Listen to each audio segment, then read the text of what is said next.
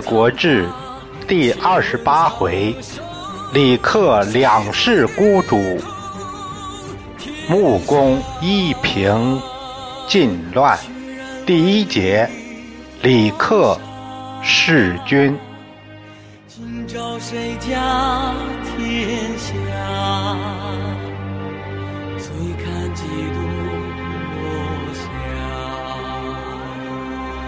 泪洒谁家铠甲？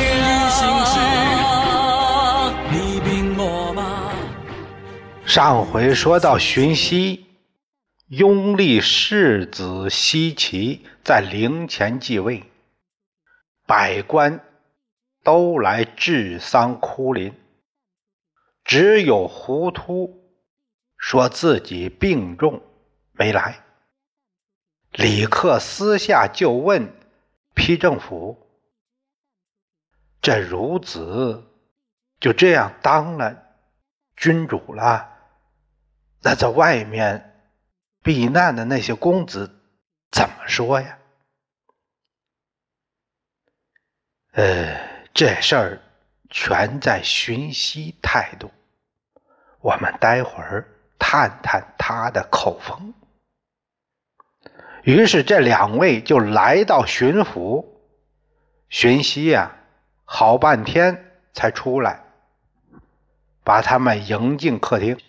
李克一落座。先说话了，主公新王重耳夷吾都在外面避难呢。你身为国之重臣，不迎立长公子继位，而立一个侍妾的孩子为君，这怎么能服众呢？并且这三公子之党都恨死骊姬这伙人了。当初不过是碍于主上的威望在，可现在呢，情况不一样了，必然会有事端出来，秦敌两国都成了他们的后盾，国人也会生变响应。你想过这些吗？有什么对策呢？唉。我现在是受先君重托，辅佐遗孤西岐，那西岐就是我的君主了，别的人都不能再提了。此外，不知更有他人。如果万一力不从心，也只有以死而谢先君了。批政府说：“哎，死也无益也，死能解决问题吗？何不改图？怎么不换个思路来解决问题呢？我既忠信许仙君，虽然无意，那也不能食言呐。”李克批政府，又苦劝了半天。荀息呀，是铁了心了，一定要守诺到底，也不管是非了。两位一看劝不了，只好告辞了。李克对批政府说：“我是看在和荀息多年以来同朝为官的情谊上。”才给他陈明利害，他却固执不听，怎么办呢？嘿嘿，他是保西岐，我们是为重耳，各成其志，有何不可？于是二人密约，让心腹力士装扮成侍卫，混在其中。就在西岐扶丧侍灵时，突然出手，刺杀西岐于山块之侧。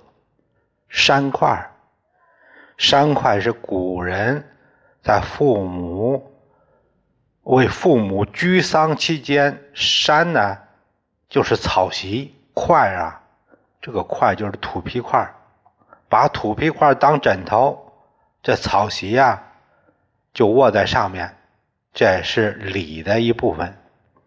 当时幽师也在身边，他一看有情况，挺剑来救，结果也让刺客给捅死了。一时间幕间大乱，荀息刚从灵前那出来，就听到里面出事儿了。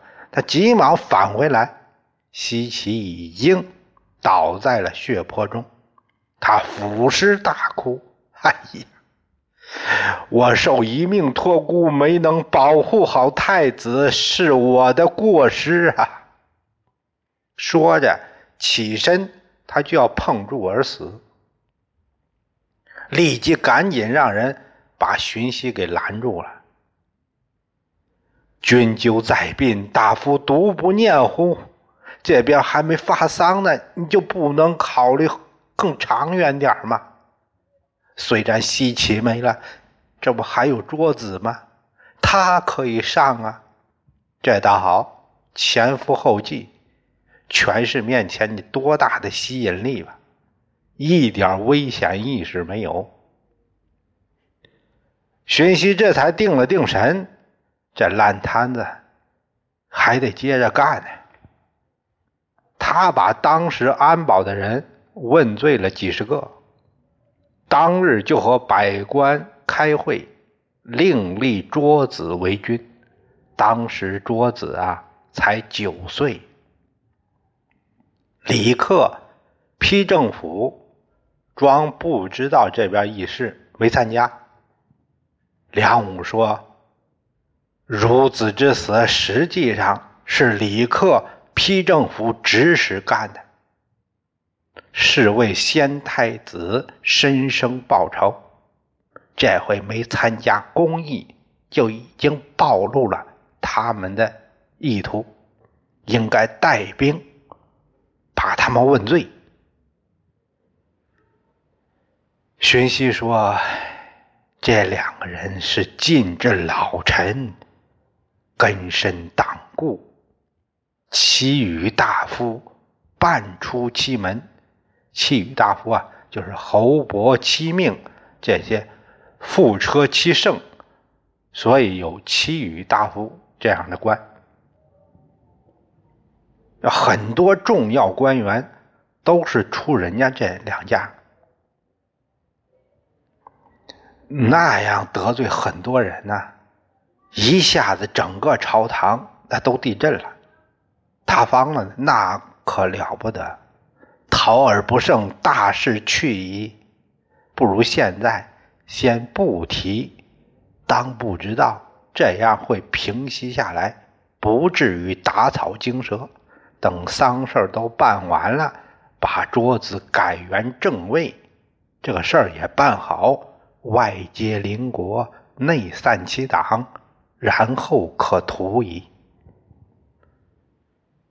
荀息，这是很理性的做法，不能全部把矛盾都激化了，这集中处理那顾不过来，肯定会造成事态大乱这样的局面，不好收拾啊。梁武出来后，跟关东武说：“荀息忠而少谋，做事迂缓，不可。”是也，这做事太邋遢，指望不上。李克批政府，他俩虽然同志，但克为先太子之冤，嫌怨独深。如果把克除掉，那批事就老实多了。嗯，那你说怎么除？这不是要出殡了吗？我让人在东关那儿伏下刺客，等他出送葬出来，来个突然下手，此一夫之力也，一个人就给解决了。嗯，好，我有一门客叫涂案仪，是个大力士。可以负重三千军飞跑。我查了一下，这一军呢是三十斤，那三千军快五吨了，有点悬，但肯定是个有力气的人，身手不凡。我许给他高官爵位，他一定会听咱们的。于是东关武就把涂岸仪找来了，就给他交代了任务。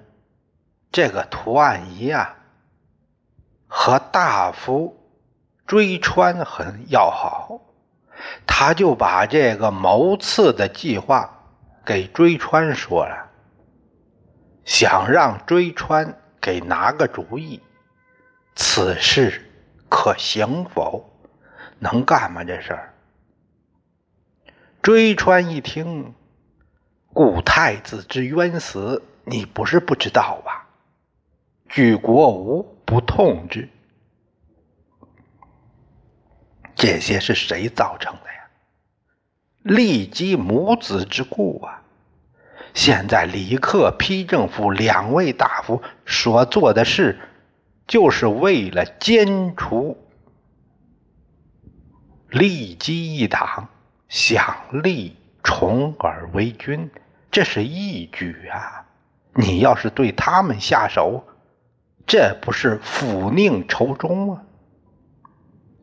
这不义之事，你要是做了，在我这儿也也不能答应。你也会落个千秋骂名啊！不可不可，千万不能这样做呀！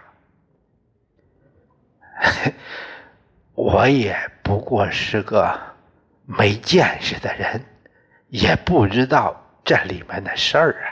那那我不干了，我给他们说去，回来。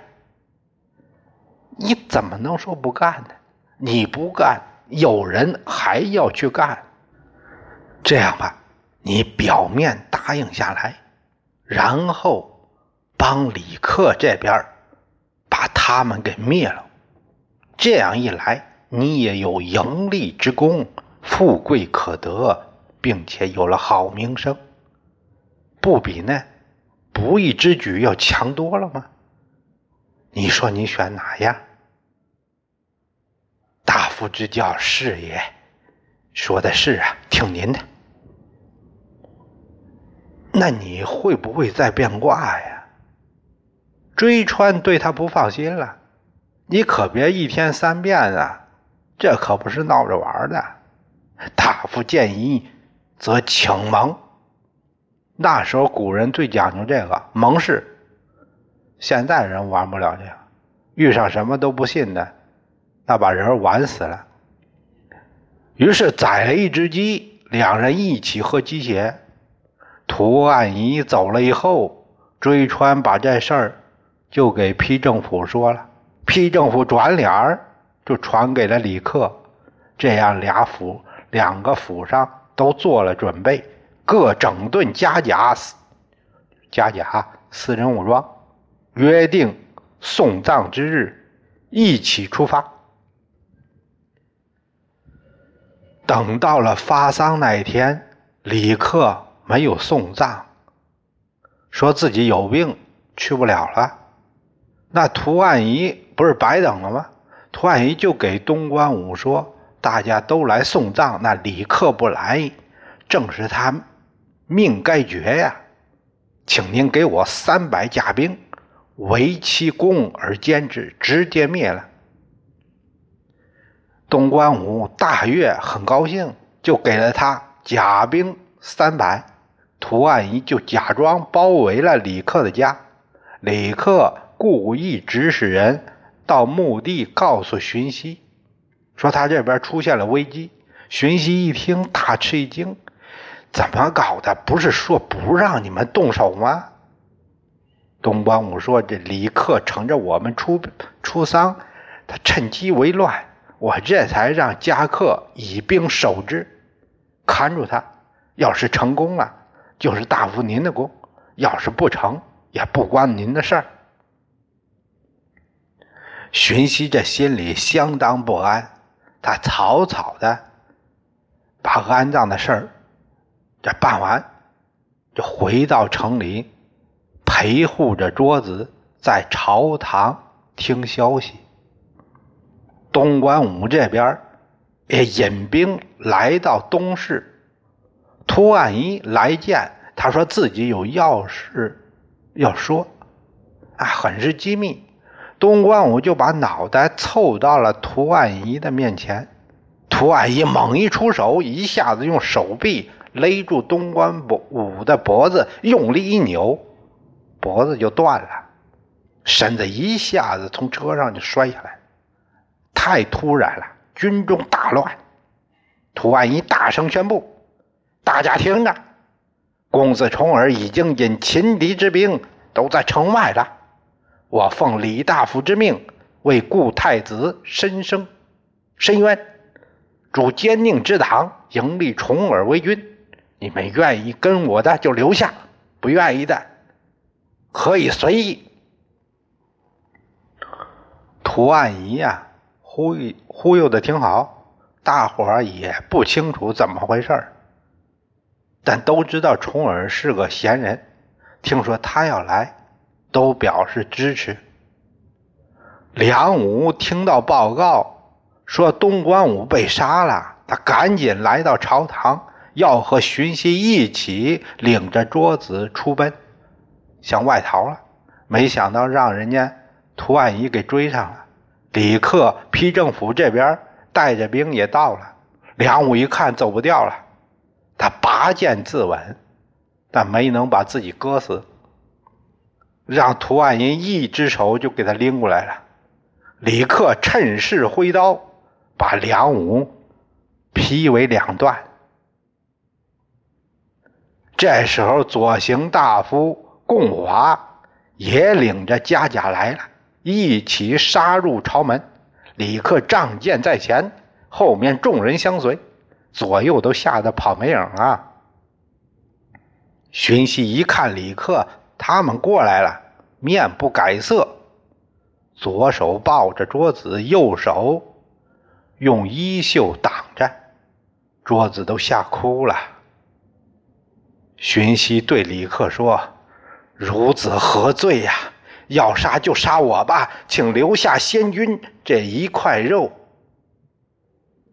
嘿，申生安在？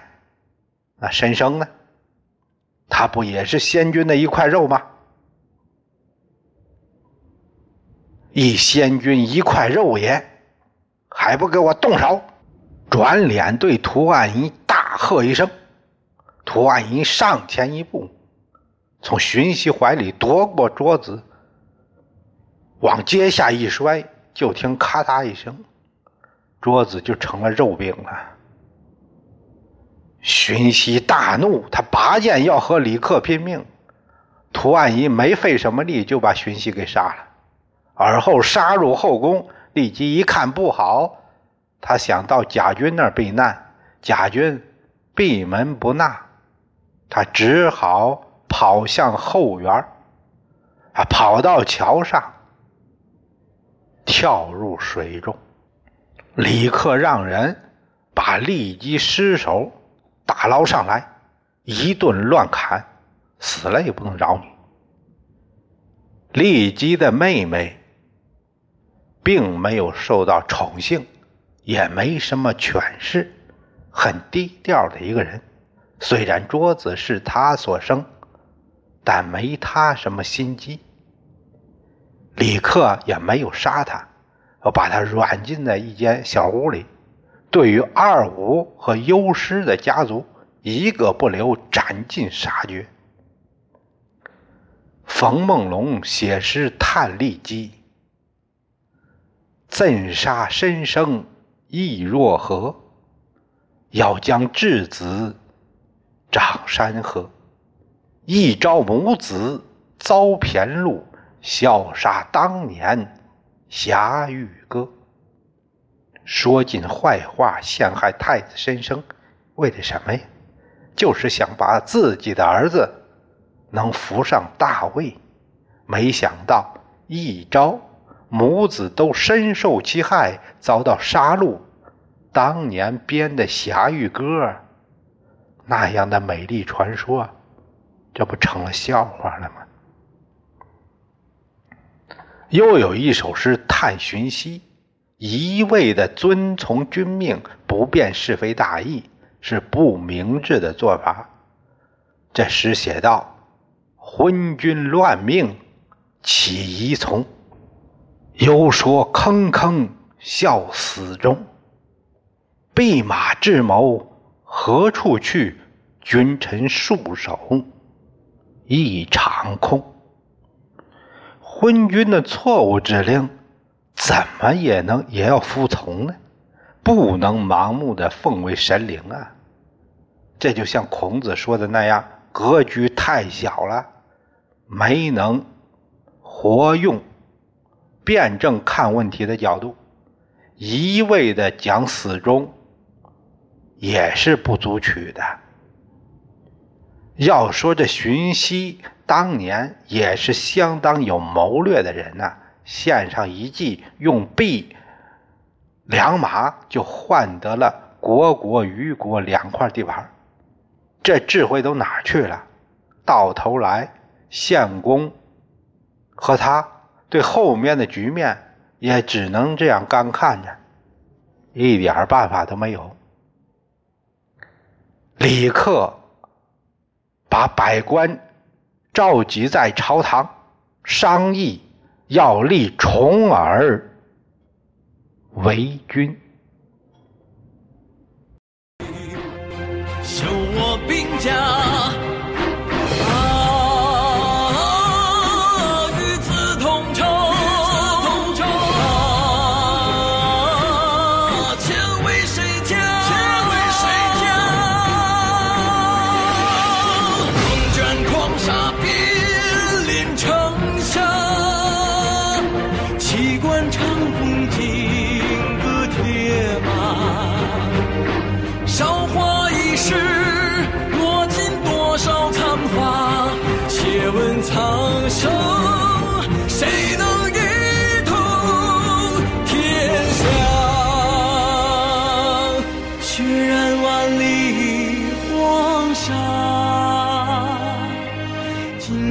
谁家天下？